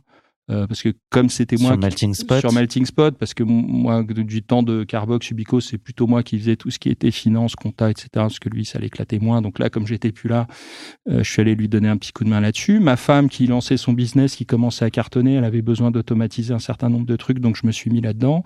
Et puis voilà, et de fil en aiguille, je suis arrivé à, à là, j'ai un client sur, sur lequel je fais euh, une, une grosse, euh, un, un développement d'une très grosse application. Et c'est marrant parce que je suis de- redevenu très exécutant. euh, ce que j'aime bien, mais je suis entouré d'équipes aussi, et, et, et Ce donc en fait, bien. ce que j'aime bien, et donc en fait, euh, voilà, je, Et- prends, je prends du plaisir. Et on en revient à, la réponse que tu as faite à Grégoire tout à l'heure euh, en parlant de la, de la Mhm. boîte de dev Mhm. avec, avec qui vous avez bossé, où finalement c'est comme s'il faisait partie intégrante de l'équipe. Bah, tu as, juste switché de, de, de casquette, mais c'est un peu comme ça que tu le vis. quoi. Ah oui, puis moi, en tant que presta, je me vis comme. euh, Enfin là, je me suis couché deux soirs à 2 heures du mat pour développer un truc et je suis pas. euh, je suis presta, quoi. hein, je, je suis- Mais c'est juste que ça m'excite, le machin qu'on est en train de faire. Donc, euh, donc j'ai envie qu'il sorte, le truc, même à la limite pour moi. Et puis, ça, c'est un vrai luxe quand même. C'est que si le client, euh, c'est un gros con, bah, je, je suis pas quand même, je suis quand même pas obligé de bosser Ouais, ouais. pour lui pour, pour manger à la fin du mois. Donc, c'est vrai que ça, c'est un luxe. Et du coup, il y a ça. Voilà. Et puis, euh, et puis en parallèle, je, je en fait, euh, j'ai aussi besoin de me reprojeter un peu à Bruxelles et tout, parce que là, je suis beaucoup en déplacement. Et donc, j'ai, euh, je suis en train de réhabiliter un lieu euh, à Bruxelles. Voilà, j'ai acheté une, un, un- un lieu abandonné, etc.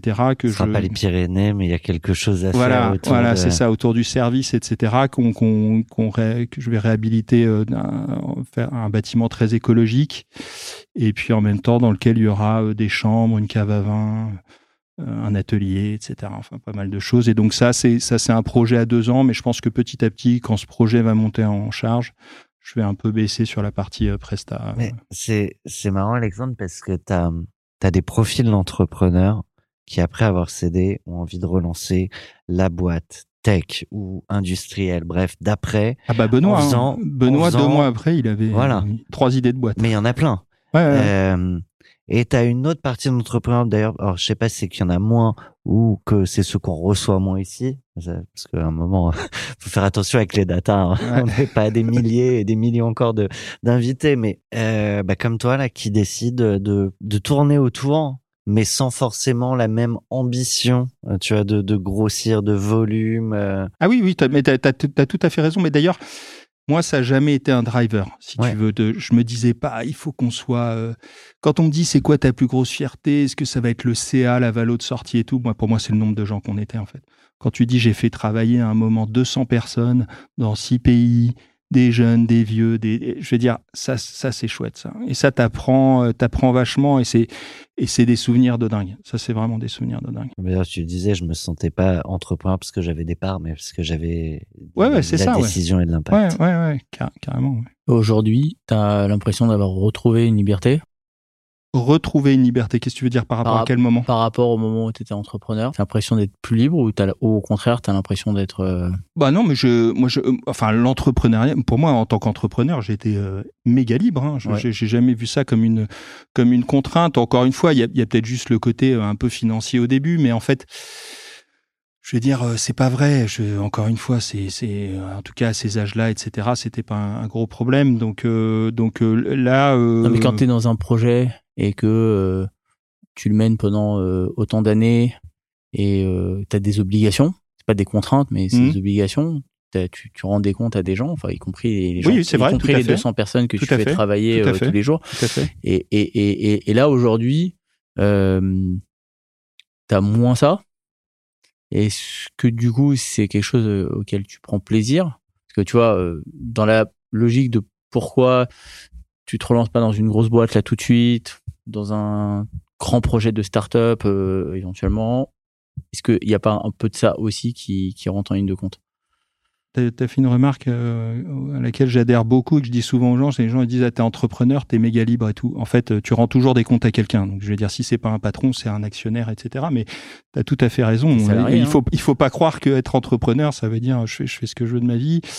Après, euh, là la liberté que j'ai aujourd'hui, moi si si elle est si s'il y a pas un projet qui m'éclate, en fait la liberté, euh, elle a plutôt tendance à à m'oppresser ou à me faire tourner en rond, etc. Donc c'est c'est pas c'est pas forcément de la liberté que j'aurais envie de rechercher aujourd'hui, c'est de l'enthousiasme. Et donc encore une fois, j'en ai. Euh, j'en ai là dans ce projet, dans ces projets no code, etc. Parce que je suis chez les gens, c'est-à-dire que si je faisais euh, tout seul sur mon ordi chez moi, je pense que ça m'amuserait beaucoup moins. Et là, si je suis entouré, euh, c'est chouette. Et, euh, et, et, et l'idée de ce projet de service, etc., de, de lieu, euh, bah, c'est aussi pour me remettre avec une équipe et, et retrouver de, de, de l'énergie et du plaisir en équipe, quoi.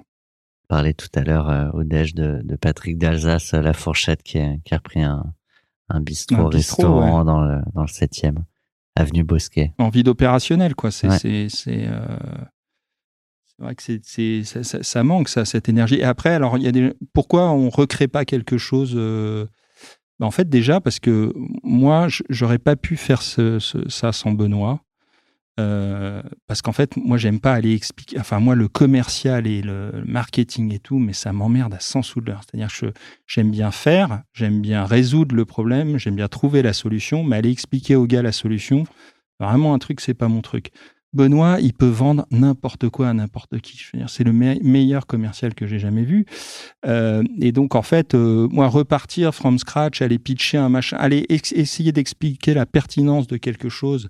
Alors pour moi, ça doit se démontrer de soi-même parce que si j'ai fait un truc euh, déjà super, euh, c'est vrai que c'est un truc que je que j'arrive pas à faire, que je ne saurais pas faire. Donc en fait, si je repartais from scratch là, avant d'arriver à un truc où où il y a 200 personnes dans 6 pays. J'aurais l'impression d'être sur un machin, si tu veux, où en fait, euh, euh, j'ai déjà roulé avec une. euh, Enfin, je, dis ça alors que j'ai pas de voiture et que j'aime pas ça, mais j'ai déjà roulé avec une Ferrari et là on me dit là c'est super, tu vas pouvoir rouler avec une avec une BM quoi. Donc euh, en fait, moi gérer un service client multilingue de 50 personnes à Berlin, j'ai trouvé ça ouf et je sais très bien qu'aujourd'hui. Bah, ou peut-être que je me mets des barrières, hein, je, je- mais je recréerai pas ça, en tout cas seul, quoi. Par contre, si je suis dans un lieu à Bruxelles où j'ai 15 personnes, qu'on reçoit plein de monde, qu'il y a des échanges, qu'il y a de la vie, euh, qu'il faut gérer des problématiques aussi, euh, bah aussi euh, techno que d'automatiser toute la facturation de la caisse, etc. Mais en même temps, euh, faire en sorte que les bouteilles de pinard soient bonnes et en même temps faire en sorte que le sol y soit lavé, etc. Bah, ça peut paraître très opérationnel et tout, mais bon, c'est aussi, en fait, c'est moi, ça, c'est des, des parties qui m'amusent bien, quoi. On va se quitter dans quelques instants. Déjà? Ah ouais, ça va trop vite. Avec euh, justement, tu parlais d'amusement. Alors, c'est, c'est un- on a on l'a évoqué tout à l'heure, t'as pas fêté, euh, t'as pas fêté le deal. Et pourtant, t'as quand même choisi une musique dont t'as vraiment euh, été sympa à répondre quand même à nos questions avec des musiques en. Ouais, ouais, bah Parce ouais. que Je, j'ai un côté bon élève, je te dis. Ouais. Tu t'es projeté aussi. Tu t'es projeté sur ce, sur ce pot de départ qu'on va organiser un, un moment. C'est ça. T'es chaud? Grave. Pourquoi ce, ce son du coup?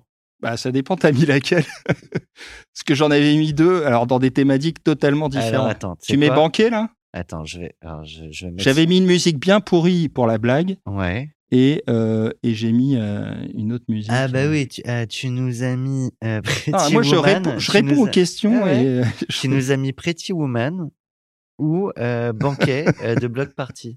ah, tu choisis. c'est pas le même style. Ah non, hein. c'est pas le même. Non, bah, mais banquet, c'est quand même plus agréable à écouter, quoi.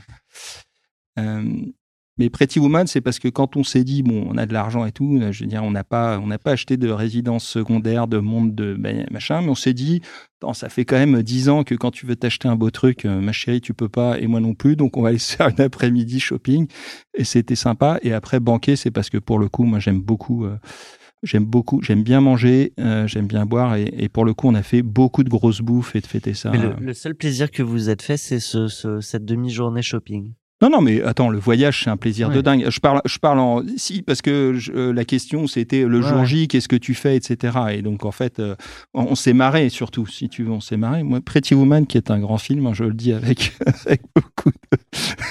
Euh, euh, c'était drôle ce côté, euh, voilà, t'es plus là à te dire est-ce que j'achète un, beau manteau parce que etc. Voilà. Bon, en même temps, c'est totalement futile et donc voilà. Mais à la limite, le, le futile dans le manteau plutôt que dans la montre ou la ou la grosse bagnole.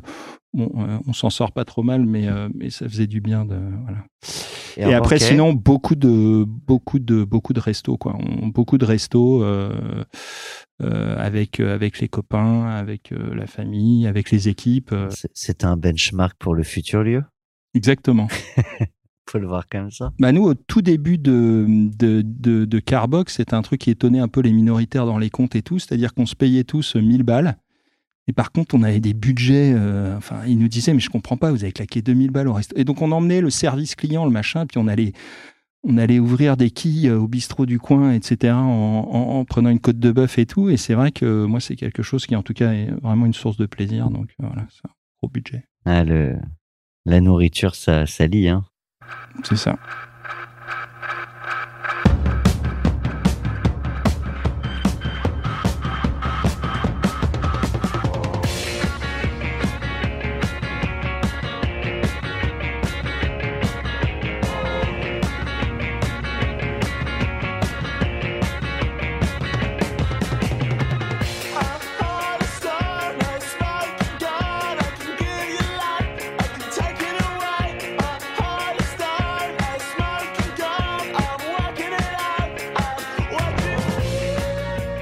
Un immense merci à toi, Alexandre. C'était un bonheur de revivre euh, toute cette aventure. euh, J'espère qu'on aura euh, le plaisir de venir découvrir ce lieu quand il ouvre. Avec On a plaisir. une date ou pas? Je ferai mon pot de départ là-bas. Ouais.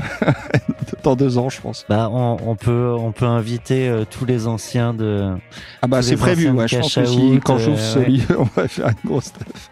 Bah, écoute, on viendra avec plaisir.